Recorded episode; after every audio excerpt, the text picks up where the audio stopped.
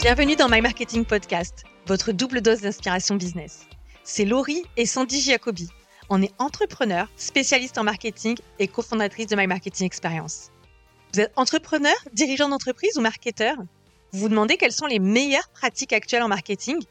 Quelles sont les tendances marketing à connaître pour 2024 Comment se préparer aux changements et évolutions des marchés pour rester compétitif La série Go 2024 de My Marketing Podcast est pour vous. Dans cette série de 7 épisodes, des marketeurs et des entrepreneurs de renom, chacun spécialisé dans un domaine, partagent sans compter leurs meilleurs conseils pour faire décoller votre entreprise en 2024. Prospection et vente, publicité en ligne, influence et relations publiques, réseaux sociaux, marque employeur, sans oublier le mindset du dirigeant.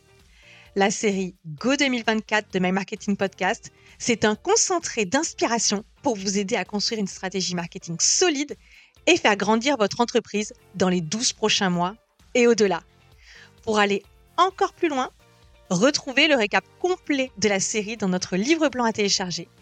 Il reprend les enseignements clés de chaque épisode de la série avec en bonus des recommandations d'action à mettre en place et des cadeaux surprises.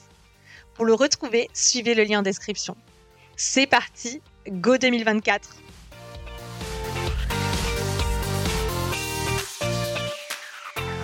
Avant de commencer cet épisode, on voudrait dire un grand merci à Gali, qui est le partenaire de la série Go 2024.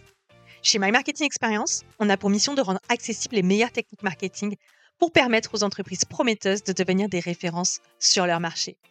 Mais on sait aussi que le marketing ne suffit pas. La croissance, ça se finance. Achat de locaux, investissement de matériel ou encore besoin en fonds de roulement, pour beaucoup d'entrepreneurs et de dirigeants d'entreprise, obtenir un financement est un cauchemar. C'est long, compliqué et démotivant pour souvent obtenir un refus de la banque. Grâce à Gali, le financement de vos projets pro devient accessible.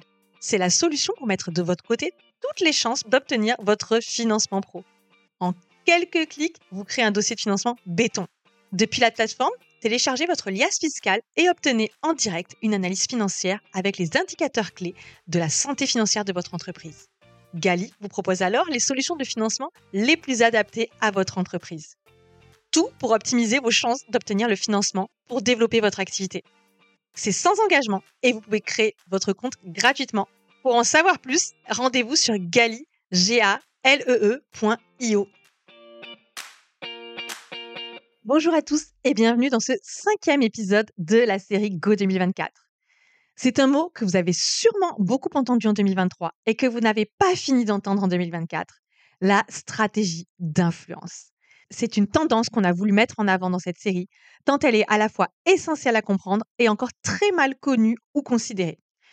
Personal branding, relations presse. Pour parler de tout ça, j'ai le plaisir d'accueillir Sixtine et Valran Moulet-Berthaud, qui ont cofondé Le Crayon, premier média de débat des 18-35 ans en France, Le Pinceau, l'agence d'influence du crayon, et Le Surligneur, agence de relations presse et de personal branding. Ensemble, on décortique les tendances médias et influence pour 2024, les meilleures pratiques et comment se les approprier pour son entreprise. Je ne vous en dis pas plus, je vous emmène avec moi dans ma discussion passionnante avec Sixtine et Valran Moulet-Berthaud. Salut Sixtine, salut Valran, bienvenue sur My Marketing Podcast. Comment ça va? Salut Sandy, ça va et toi? Ça va bien, merci. Moi, je voulais commencer par vous partager une stat qui m'a super étonnée, mais je voulais avoir votre avis sur le sujet c'est que 85% des professionnels du marketing aspirent à booster la notoriété de leur marque grâce au marketing d'influence. Perso, j'ai pas forcément observé ça autour de moi. Je voulais avoir votre avis et peut-être aussi votre définition de l'influence pour qu'on soit sûr que tout le monde parle de la même chose. Alors sur, sur l'influence, je vais prendre un peu la main et je laisserai sur les RP16 euh, compléter.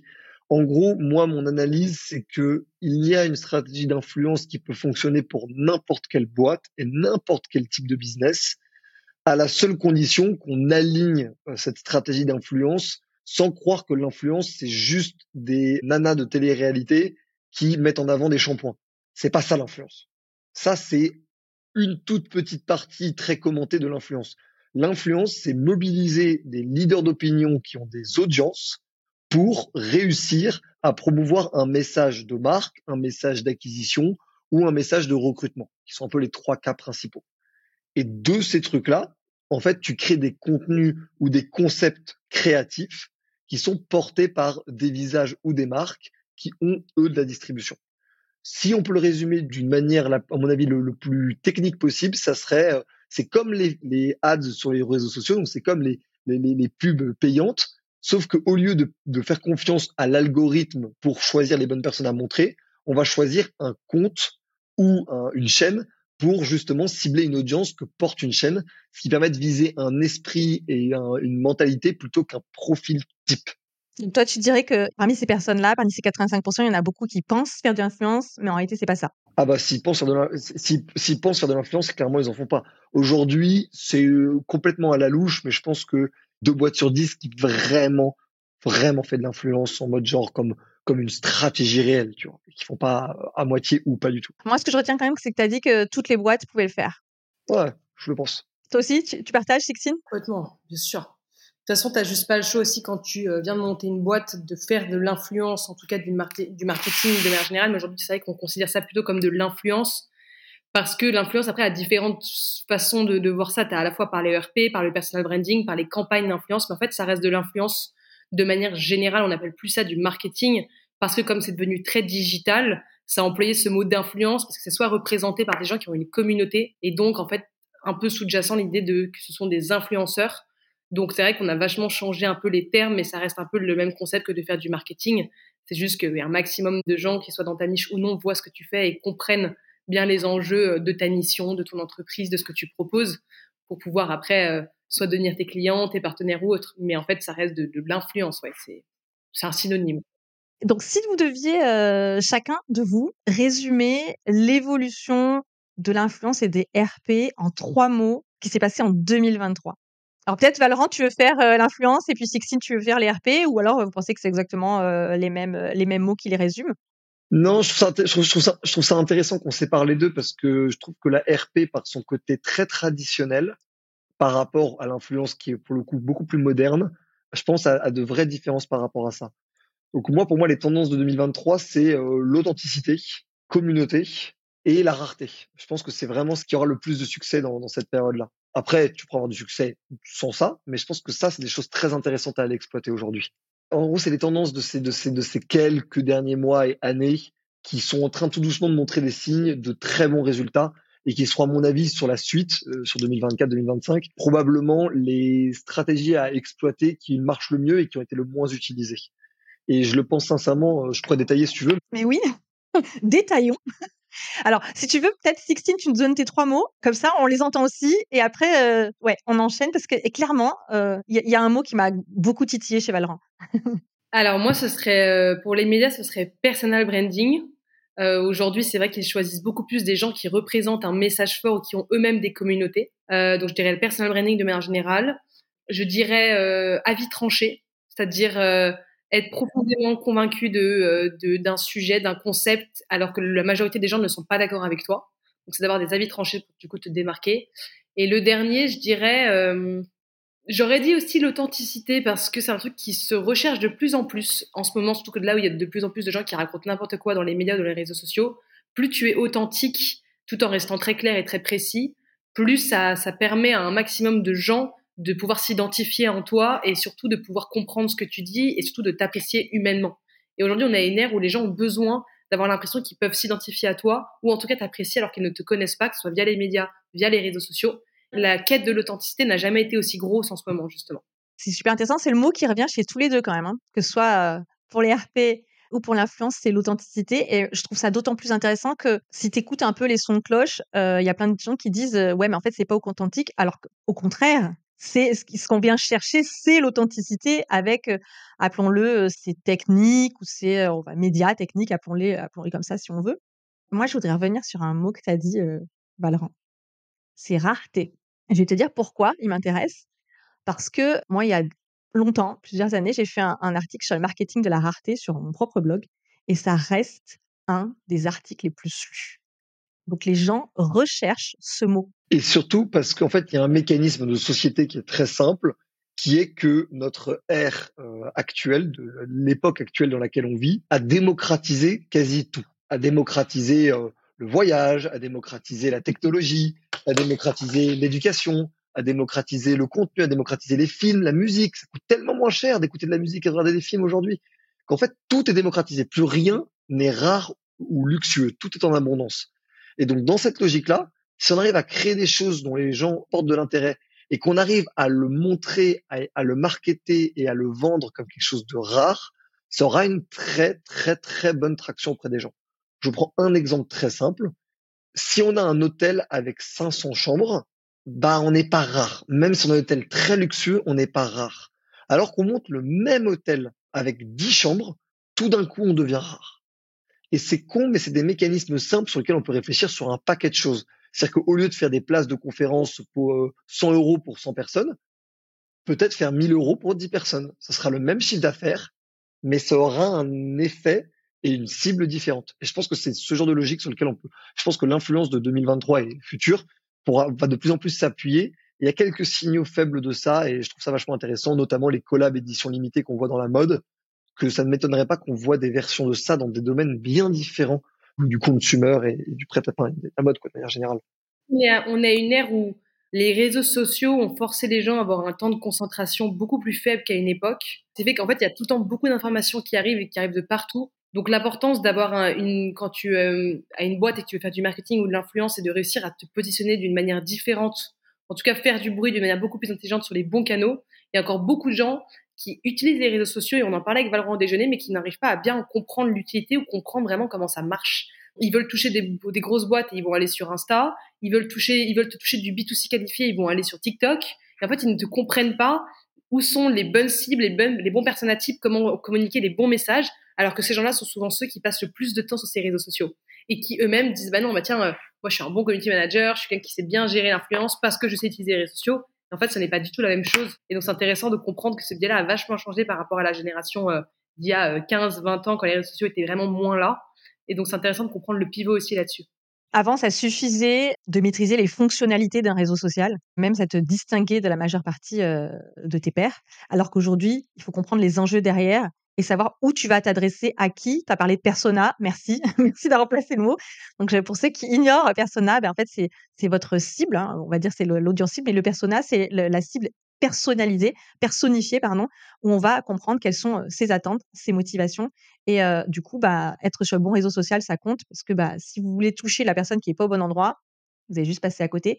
Et c'est ce que vous disiez, bah, apparemment au déjeuner, j'étais pas là, mais ça devait être super intéressant, qu'il il y a plein de gens qui, qui étaient sur les réseaux sociaux, mais qui n'étaient pas sur les bons, ou du moins peut-être pas avec le bon message.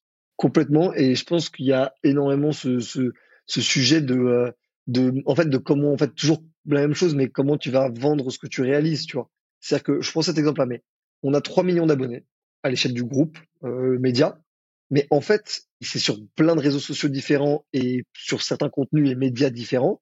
Et il y a des médias et des communautés sur certains réseaux sociaux qui nous rapportent beaucoup plus d'un point de vue client, marketing, image, développement de, la boîte au sens le plus global du terme que d'autres. C'est-à-dire que le, TikTok de, de mon associé Jules, par exemple, est vachement moins utile que le LinkedIn de Sixtine. Et pourtant, il a, d'un point de vue nombre, chiffre, plus d'abonnés que Sixtine. Il a 60 000, je crois, sur TikTok et Sixtine a 35 000 sur LinkedIn.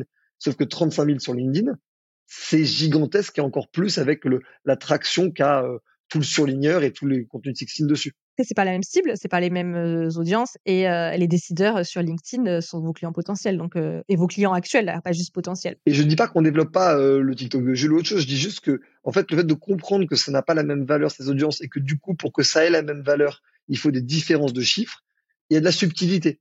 Alors que si je parle au grand public, je vais dire le crayon a 3 millions d'abonnés parce que ça fait très ronflant et très imposant. Mais en fait, cette réalité, elle est construite de plein de subtilités. Super intéressant. Tu as parlé de clients. Bah, du coup, j'ai une question sur vos clients. sans les nommer, bien sûr. si vous, vous voulez donner des exemples concrets, vous pouvez.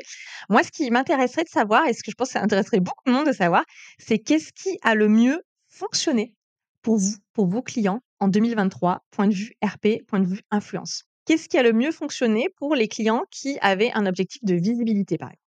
Alors, euh, ce qui a le mieux marché, bon, il y a plein de choses différentes. Là, en fait, ce qui marche le mieux de manière générale, euh, qui apporte le plus de résultats, que ce soit crédibilité et visibilité, ça peut paraître évident que ça rapporte les trois en même temps, mais en fait, c'est pas exactement la même stratégie. En fait, vraiment des, des objectifs que tu veux à la fin dans ces trois piliers-là, c'est surtout de faire des, des entrepreneurs ou des chefs d'entreprise qu'on accompagne des leaders d'opinion dans leurs industries. En fait, ça veut dire quelqu'un a un message à la fois de société par rapport à l'entreprise qu'ils ont ou par rapport au business qu'ils proposent. Et en fait, ça permet à un maximum de gens de mieux comprendre ce qu'ils font, de montrer qu'ils pallient complètement en fait à un manque soit de la société, soit dans le business, qu'importe. Et donc après, ça te permet que les médias veulent recevoir ces gens-là parce que du coup, ils se démarquent avec des bons avis tranchés, une bonne stratégie bien faite qui en même temps met en avant leur business, mais donc le font de manière vraiment plus sociétale que de euh, juste je me vends dix fois trop qui est insupportable. Ou alors même sur les réseaux sociaux, une stratégie qui est un mélange de visibilité et de crédibilité. Donc des posts un peu plus, euh, on va dire, larges, génériques, qui permettent de toucher un maximum de monde et des postes un peu plus techniques, un peu plus experts, qui montrent qu'ils sont profondément bons et profondément crédibles et pertinents dans ce qu'ils disent, qui donnent beaucoup plus confiance aux lecteurs. Et en fait, on fait un mélange de ça pour personal branding et pour l'ARP, c'est vraiment de les démarquer et de rendre le message le plus audible et le plus sexy possible auprès des auditeurs. Moi, j'avais une question par rapport à ça. Est-ce que en 2023, mais peut-être tu nous parleras aussi pour 2024, est-ce que c'est c'est toujours les deux conjugués, personal branding et RP, ou il y en a qui choisissent qu'un des deux? Les gens choisissent euh, l'un ou l'autre, ça dépend des besoins. moi, je recommande toujours d'avoir d'abord un bon personal branding clair et identifiable sur les réseaux sociaux parce que ça reste, parce que tu crées une communauté et parce que c'est beaucoup plus facile après de passer dans les médias. Il faut faire des médias. Évidemment, tu as budget ou temps illimité, mais évidemment, on fait tout le temps des médias. Sinon, ça vaut le coup de faire des médias quand tu as un moment, un, moment fort dans ton entreprise, un pivot, une annonce, quelque chose, qu'importe. Mais sinon, le, le personal branding vaut le coup parce que la communauté est, elle reste là, en fait. C'est-à-dire que qu'importe après le pivot de ton entreprise, les sujets dont tu veux traiter, tu l'as construite, elle est présente, elle sait ce que tu fais, elle sait à quel point tu vaux le coup ou non en fonction des thématiques, et donc elle sait où te contacter et pourquoi te contacter en fonction des besoins. Et donc en fait, les deux sont essentiels, mais pour moi, c'est d'abord important d'avoir une communauté, c'est quelque chose qui reste, alors que les médias, si t'as pas de communauté, six mois après, les gens oublient que tu as fait des médias. Alors que si tu une communauté, en fait, tu peux repartager les médias où tu as été. Donc en fait, c'est un cercle vertueux qui reste et la boucle ne s'arrête jamais. Et tu as moins de dépendance aux médias aussi si tu as, développé ton propre personal branding. Complètement, mais, dans ce que dit Sixtine, c'est d'abord et avant tout presque même une question de timing. C'est-à-dire, d'abord, on fait un timing vers le personal branding et cette construction-là. Et dans un deuxième temps, on fait un timing vers les médias et cette reconnaissance plus globale et plus statutaire. C'est beaucoup plus facile de faire des RP quand ton personal branding est déjà bien défini et bien avancé c'est une preuve sociale supplémentaire pour te recevoir pour un média. Toi, Valran, est-ce que tu as identifié quelque chose qui a mieux marché en 2023, peut-être par rapport aux autres années, ou qui a vraiment émergé en 2023 et qui a eu beaucoup d'impact pour tes clients dans le domaine de l'influence? C'est toujours une question euh, compliquée. Je sais pas, c'est toujours une question où c'est difficile d'avoir qu'une seule réponse. En revanche, je trouve qu'aujourd'hui, il y a de plus en plus de sujets autour de la mobilisation collective. Je te, je te le dis là aussi parce que on a, on a, on a bossé sur plusieurs dossiers comme ça qui ont eu très bon succès, de réussir en fait à frapper fort le même jour sur le même message. Pour donner, euh, on va dire, euh, l'effet euh, mobilisation massive. Exactement, et ça a deux vertus. la première, c'est que tout le monde s'en souvient. Ah ouais, c'était c'était ce sujet-là, ce jour-là, ouais, je m'en rappelle, parce que c'est marquant.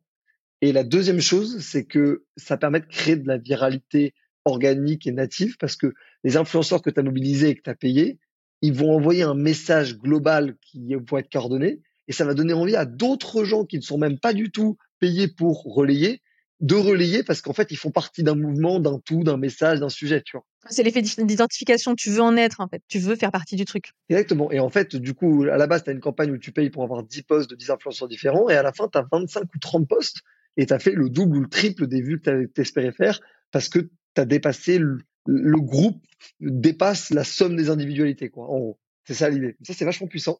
Ça c'est hyper intéressant. Est-ce que du coup je vais prendre un peu d'avance sur la prochaine question. Est-ce que tu anticipes que c'est quelque chose qui va euh, qu'on va voir, voir encore plus dans euh, va dire l'année prochaine et bah, en tout cas, euh, si jamais vous envoyez, il y a probablement certains qui seront faits, faits par nous en backstage. quoi ça que je, je dirais. Oula, on a une petite exclue là. Moi, ce que je trouve hyper intéressant dans cette, on va dire, tendance, alors si, quelque chose qui perdure, ce sera moins une tendance, mais c'est le côté expérientiel en fait. C'est que tu as l'influence, bon ok, les gens sont payés, bah, en même temps c'est un job, il hein, faut, rappeler que faire de l'influence, c'est pas juste se prendre en photo, c'est pas juste un post écrit par ChatGPT, non, c'est un vrai boulot, il y a énormément de, de, de stratégie derrière, et c'est pas on fait comme on veut, ou du moins ça c'est de la mauvaise influence. Mais pour ce que tu, ce que tu étais en train d'expliquer, c'est que tu as, les, on dire les, les, ambassadeurs, eux, les influenceurs qui vont être payés, mais derrière, tu as ceux qui veulent relayer le message juste pour faire partie d'une expérience elle-même. Alors, il y a, ce truc faire partie d'une expérience, et il y a aussi ce, ce sentiment d'appartenance à une bannière. On, on, on sait qu'on maîtrise vraiment bien ce sujet parce que ça dérive aussi de notre expérience du crayon, mais on comprend comment les idées fonctionnent et comment mobiliser les gens autour de ces idées, et donc par définition les mobiliser autour d'un message qui peut être y compris commercial. Parce qu'en fait, il y a plein de démarches commerciales qu'on peut réussir à, à, calquer sur des sujets euh, sociétaux et sur des sujets plus profonds. Et ça, c'est important de le dire pour, que les gens comprennent. On en revient à ta question sur la manipulation ou l'influence. C'est pas parce qu'on fait ça que c'est pas sincère comme démarche. C'est pas parce qu'on est conscient qu'on le fait pour que ça marche qu'on n'est pas sincère sur le fait que si ça marche, ça va aller dans le bon sens du message qu'on porte. Si jamais je, prends cet exemple-là parce que c'est une fille qui a monté une super boîte et qui est une influenceuse, si jamais je fais des, sous-vêtements qui permettent de s'adapter à toutes les à toutes les tailles, à toutes les formes, parce que c'est un message de body positivisme. Au final, le fait de réussir son coup marketing, c'est faire un pas dans le bon sens du body positivisme. Après, on est d'accord, pas d'accord, chacun son avis. Mais en tout cas, c'est une stratégie marketing réussie. Du coup, est-ce que vous avez le sentiment, en tout cas moi je l'ai à vous entendre, que avec la massification de l'IA, notamment en marketing pour rédiger euh, des contenus, on va avoir tendance à accorder plus de crédibilité à des stratégies d'influence, à des influenceurs qui incarnent un message, puisqu'on peut pas trop faker ça, hein, quand vous avez la personne en face ou en vidéo qui, place le message et qui en parle et qui, euh, bah, comme on l'a dit, euh, l'incarne. Est-ce qu'on peut imaginer que en fait ça va avoir plus d'impact justement parce que ben c'est un peu comme un code d'authenticité de son message alors c'est une très bonne remarque. Euh, moi je suis d'accord avec ça, d'autant plus qu'on oublie que dans l'influence il y a un sujet super important qui est, euh, j'ai pas le terme français, mais c'est le, le, accountability, tu vois? C'est le fait d'être d'être responsable de ses actions. Et donc en fait si euh, Lena Situation, pour prendre un des exemples les plus connus, euh, dit que je sais pas les ordinateurs Mac sont absolument géniaux, s'ils sont pas géniaux, les gens peuvent aller voir Lena Situation en disant tu nous as menti. Alors que si c'est pas un humain, on va voir personne pour dire tu nous as menti. Et ça, c'est un truc, un mécanisme simple de confiance qui fait que les influenceurs ont eu un bien plus gros succès que la publicité traditionnelle. C'est parce qu'il y a quelqu'un qu'on peut aller chercher si jamais c'était du mytho. Et donc en fait, l'influenceur, il est payé certes, mais il sert à être un gars qui re, ou une meuf qui refuse de le partenariat si jamais le truc est pas bien. C'est ça sa mission. C'est d'ailleurs pour ça que tous les influx voleurs, tous les personnes qui justement mentent à leur communauté, eux, pour le coup, de une, faut les dégommer, c'est très bien. De deux, ils sont frauduleux. Et de trois, il faut oublier que sa mission principale, c'est de faire le filtre pour ne jamais promouvoir de la merde ou des trucs qui sont pas bons pour les gens à qui on promouvoit. On promeut. Sixtine, pour les médias, tu, tu as le même sentiment? On s'exposer le, le, personal branding, ça permet aussi. Euh... C'est hyper important. C'est devenu essentiel de nos jours, en fait. Essentiel. Et euh, surtout quand, quand surtout quand c'est des entrepreneurs qui montent des boîtes, tant que ta boîte n'est pas connue comme Nike ou Coca, c'est très compliqué de faire en sorte que les gens retiennent ce que tu fais et aient envie de travailler avec toi si la boîte n'est pas représentée par un être humain en fait, par un être humain qui le met en avant, dans lequel ils peuvent s'identifier, tout simplement croire et avoir confiance. Et les médias, c'est pareil, parce que du coup, ce qui fait que tu as envie d'écouter quelqu'un qui passe dans les médias ou autre, c'est quand même aussi beaucoup par la sympathie de la, de la personne, plus que par la qualité des propos. Parce que beaucoup de gens retiennent que 20 à 30% de, ce que la personne dit, généralement, plus tu es expert dans ce que tu dis, moins les gens retiennent ce que tu dis. C'est pour ça d'ailleurs que les experts sont souvent les gens qui sont les moins connus et que les plus connus sont ceux qui arrivent tout simplement le plus facilement à expliquer des choses simples qu'un enfant de 15 ans pourrait comprendre. D'ailleurs, on peut prendre des exemples très extrêmes, mais c'est pour ça que Trump ou Greta Thunberg ou t'as plein d'extrêmes ou même des, euh, je sais pas, des Elon Musk ou autres, ils sont en fait extrêmement connus. Et Trump, par exemple, avait réussi à être tout simplement président de la République aux États-Unis, qui est l'un tout simplement, oui. Tout simplement, c'est ça. Parce qu'en fait, les gens le prenaient longtemps pour quelqu'un qui était débile et qui savait pas ce qu'il disait, tout simplement parce qu'il avait un discours audible auprès de 100% de la population américaine. Et en fait, la majorité des Américains sont des gens qui ne comprennent pas des mots hyper complexes, qui ne sont pas experts, qui t'as beau leur expliquer la biodiversité, l'économie, le pouvoir d'achat, ils ne comprennent pas ça. Et en fait, l'erreur que beaucoup de politiques font, c'est de penser que la majorité des gens comprennent très bien tous, tous ces, tous ces enjeux-là. C'est faux. Et en fait, euh, c'est pour ça que Trump avait totalement été élu, parce que n'importe qui, de n'importe où, de n'importe quelle région, État des États-Unis, comprenait tout simplement ce que le mec disait. Donc auprès de gens très bien éduqués qui ont eu la chance d'avoir des métiers prestigieux et d'être dans des grandes écoles, euh, le trouver débile parce que le mec employait des mots simples et faciles. Mais lui, justement, il a réussi à charmer humainement, et c'est un truc qu'une IA aurait par exemple jamais réussi à faire, les gens par la simplicité des propos qu'il avait. Retenez bien, plus vous êtes expert, on l'a déjà dit plein de fois sur ce podcast, plus vous êtes expert, plus vous devez travailler sur la simplification de votre discours. Et puis, euh, ben, dans le personal branding, l'idée aussi, c'est il y a personal, donc parler de votre personnalité. Alors, il euh, faut qu'on fasse une distinction hein, entre personnel et personnalité. Ça ne veut pas forcément dire à déballer toute sa vie, euh, mais par contre, montrer sa personnalité. Et moi, je vais rebondir sur ce que tu disais parce que tu as cité plein d'exemples des CEO de Nike ou de Coca, et je pense que bah, tout le monde n'est pas à ce stade-là aujourd'hui. Mais je voulais illustrer aussi qu'il y a à des niveaux beaucoup plus, euh, dire modestes, ça a un vrai impact. Parce que cette année, on a travaillé sur et accompagné le branding, le personal branding d'un dirigeant. Et un de ses prospects lui a dit Je commence à vous suivre. Et en fait, ce qui m'intéresse dans le fait que vous preniez la parole, c'est que nous, on veut des gens, on veut collaborer avec des partenaires sur la durée. Et, ça, et, on trouve intéressant d'avoir des dirigeants qui parlent, pas tous les jours forcément, mais qui parlent et qui parlent dans la durée pour partager des, leur, leur univers, leur, leur, personnalité, mais aussi des, infos sur, des informations sur le marché de manière digeste. Et en fait, c'était hyper fort d'avoir cet insight parce que c'est une PME, hein, c'est pas, c'est pas une multinationale, mais ça a un impact même à ce stade-là. En fait. Ça a un impact à tous les niveaux. Aujourd'hui, je ne dis pas que tout le monde doit prendre la parole et personne ne, au surligneur n'a jamais dit que tout le monde doit prendre la parole. Nous, ce qu'on dit, c'est beaucoup plus simple. C'est de se dire qu'aujourd'hui, c'est un levier extraordinaire quand même assez peu coûteux, euh, même en passant par nous, et surtout qui a une valeur dans le temps gigantesque. Tout ça pour que vous puissiez éduquer, faire apprendre, sensibiliser, vulgariser ce que vous faites. Il y a pire période de communication qu'aujourd'hui quand même, tu vois.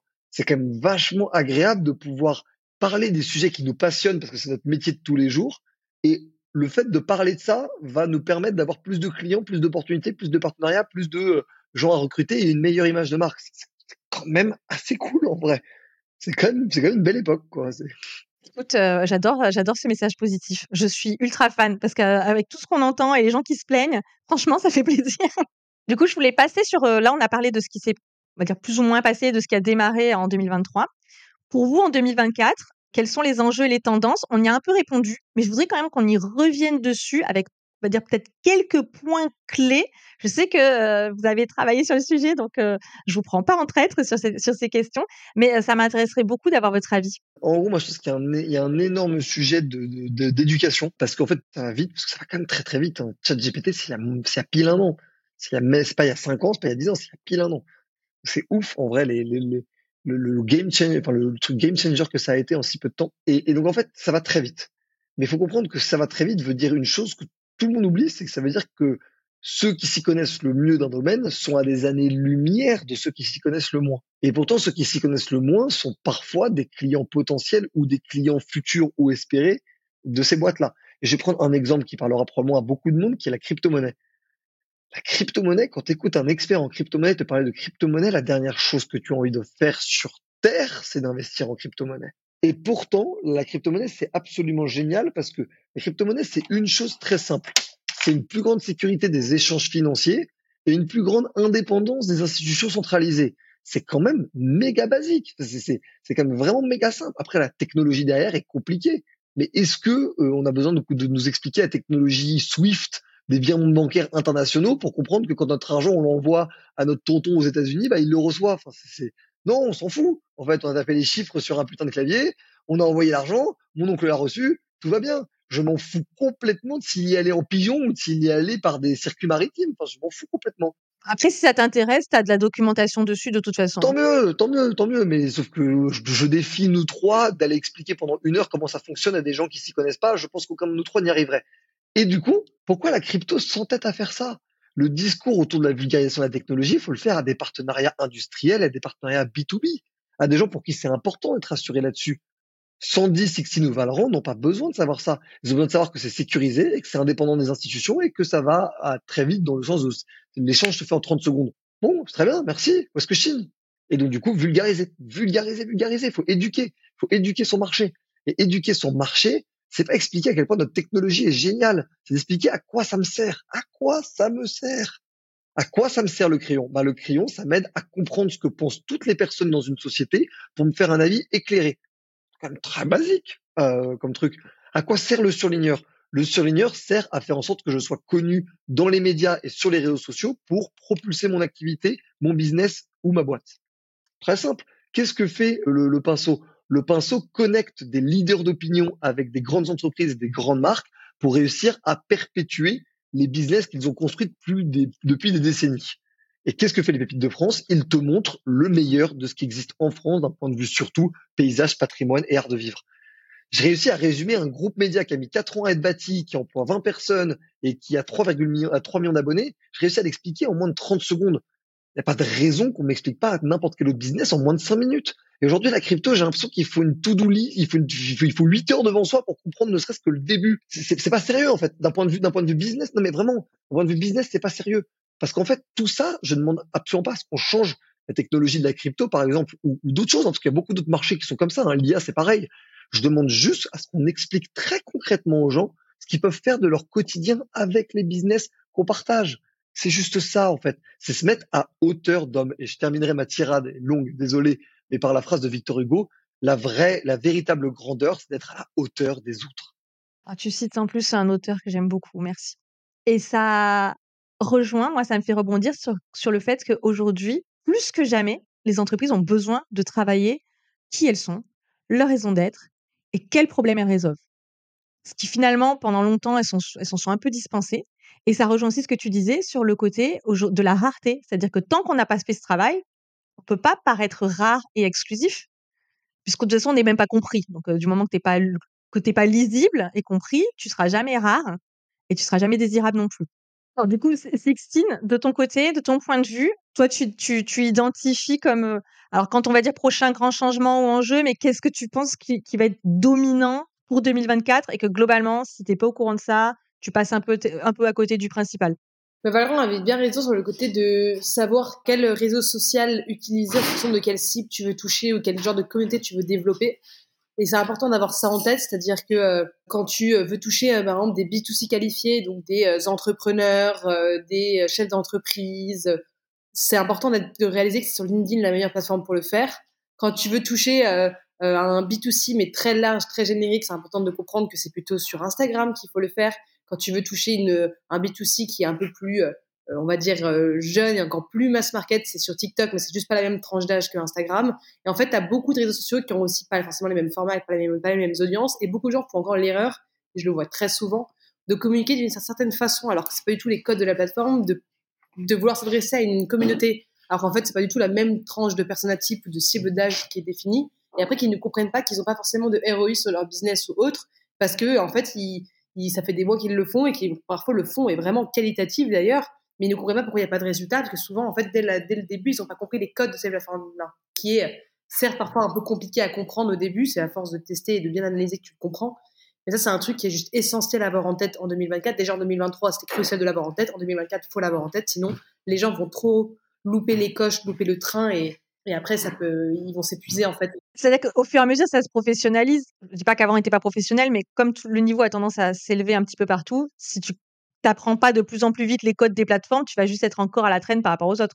Qu'est-ce que vous identifiez euh, d'autres euh, Est-ce que vous pensez à d'autres choses par rapport aux grands enjeux, grandes tendances pour 2024 dans vos domaines respectifs? Alors, on va dire Valorant, toi, pour la partie influence et Sixteen pour la partie euh, médias et RP. Là, pour le coup, les deux se rejoignent. Ça, c'est vachement intéressant parce que les deux se rejoignent. C'est qu'en fait, les influenceurs deviennent des médias, en fait, deviennent leurs propres médias. Ça, ça a déjà été dit plusieurs fois, mais c'est important de le rappeler. Et du coup, en devenant leurs propres médias, ils deviennent leurs propres médias, quoi, en fait, tout ce bas. Du coup, euh, en fait, euh, une situation concurrence de Figaro pour interrogation? Bah, pas tout à fait, mais un peu quand même.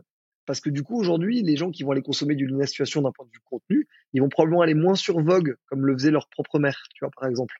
Et ça, il y a un vrai sujet. Quand les gens vont aller, euh, je sais pas, regarder Brut, ils vont peut-être aller moins regarder Le Monde, alors que c'est ce que leurs parents faisaient.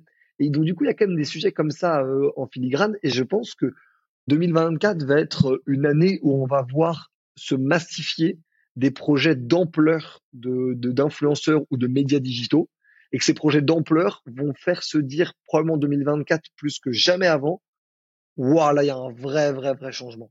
Là là c'est plus la même histoire. Là on peut plus compter sur les médias traditionnels pour euh, communiquer auprès de la population parce que il y a une trop trop grosse partie et en plus de gens trop influents qui ont décroché. Tu. Super intéressant. Donc tu as une vraie fragmentation, euh, on va dire, des médias.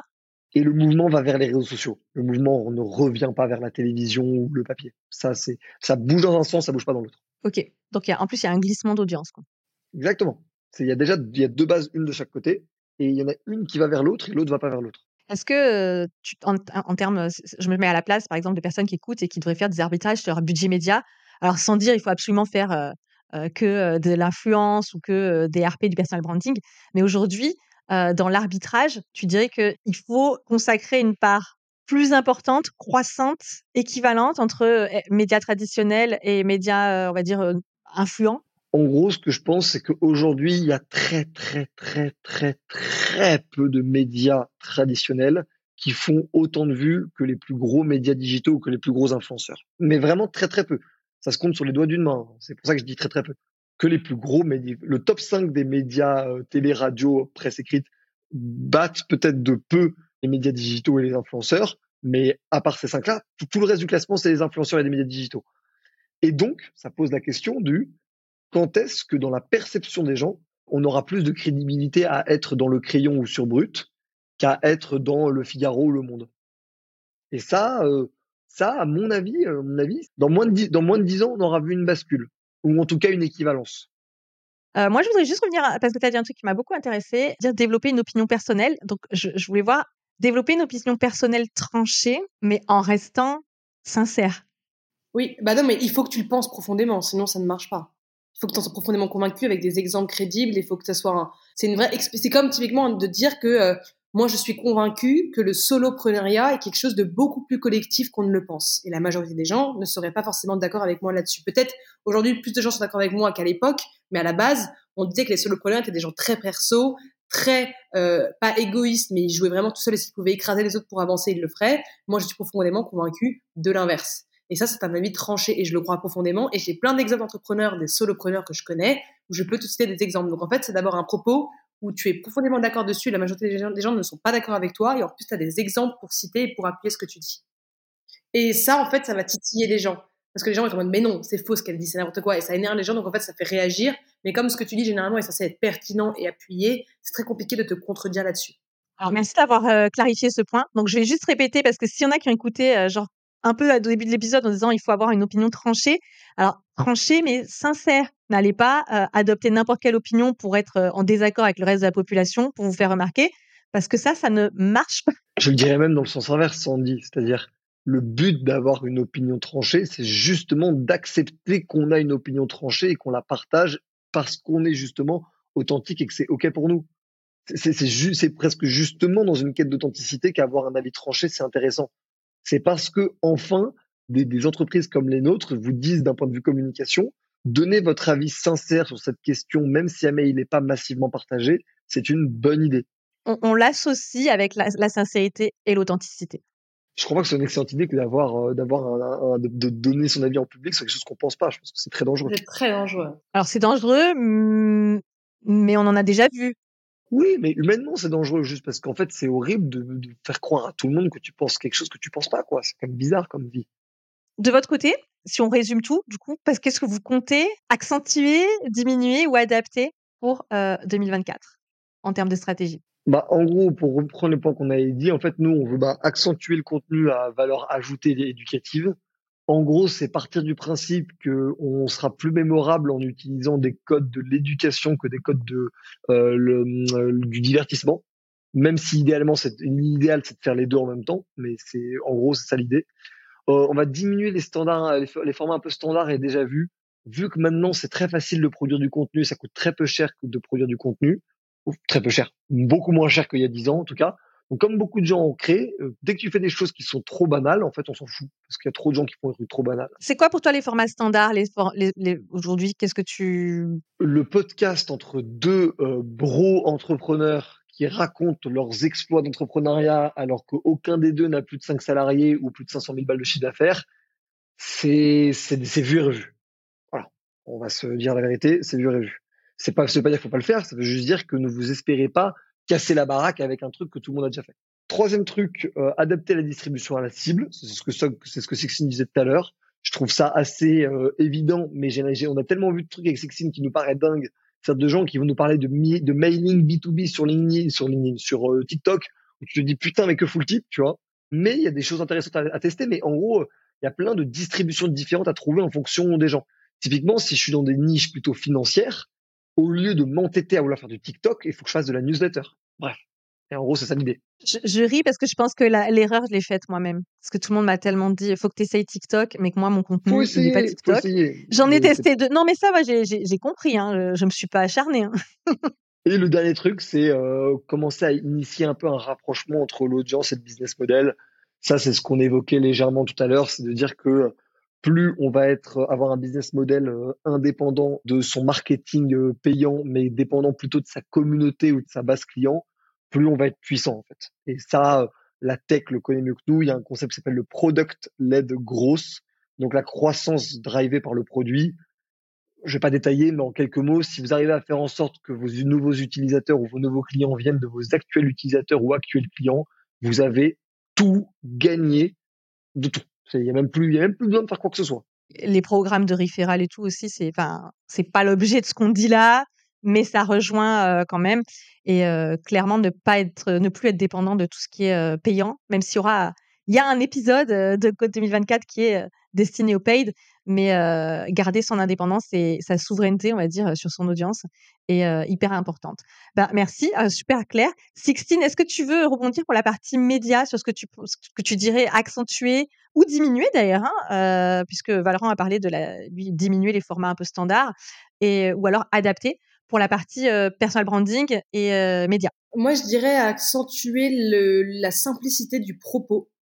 Arrêtez de vouloir utiliser des mots compliqués pour utiliser des mots compliqués et paraître quelqu'un de stylé. Plus vous le faites, plus vous écartez une possibilité de pouvoir accroître votre communauté plus vite. Donc, c'est vraiment utiliser des mots simples. Ça ne veut pas dire utiliser des mots bébés, juste des mots simples que tout le monde peut comprendre. Vous pouvez être très complexe dans ce que vous dites, mais avec des mots simples, la majorité des gens vont comprendre ce que vous dites. ça, c'est de la vulgarisation.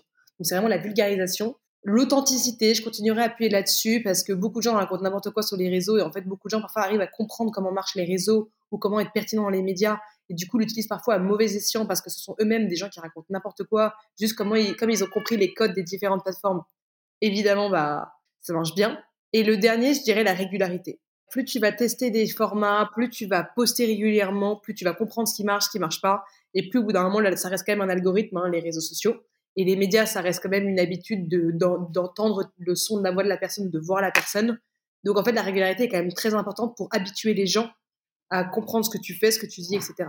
En fait, euh, euh, globalement, comme il y a de plus en plus de contenu, ceux qui vont être le plus réguliers, c'est aussi ceux qui vont gagner. Alors, pas que, pas que la régularité, aussi euh, l'adaptation du, du, message, la simplification du message. Alors, je vais pas dire simplification, on va dire la, la compréhension, l'amélioration de la compréhension du message. Mais souvent, les, gens ont du mal à faire parce qu'ils n'ont pas fait un travail sur euh, qui on est, ce qu'on fait, quel problème on résout et qui on veut être.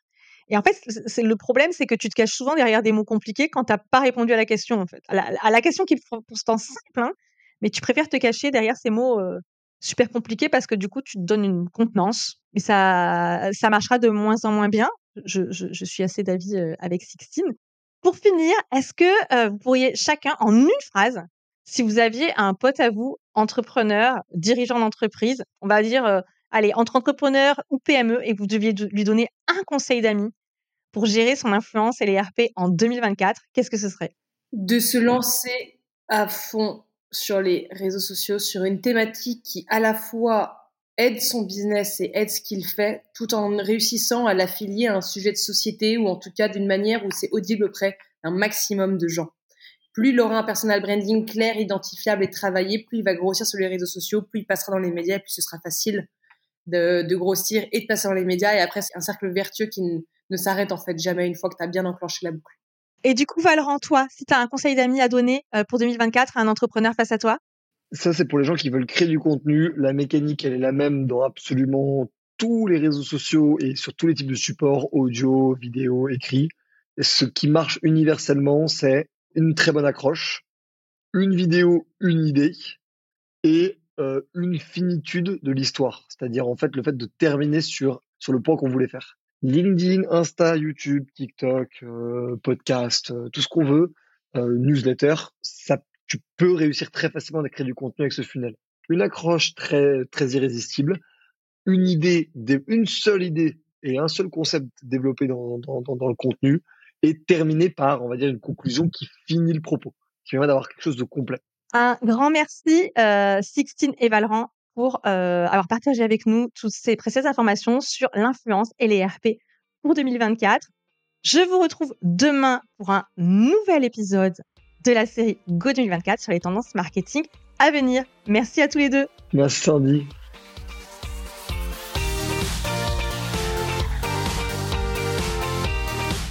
Si cet épisode vous a plu, n'hésitez pas à le partager autour de vous et à lui laisser une évaluation 5 étoiles avec votre meilleur commentaire sur Apple Podcast ou la plateforme d'écoute de votre choix.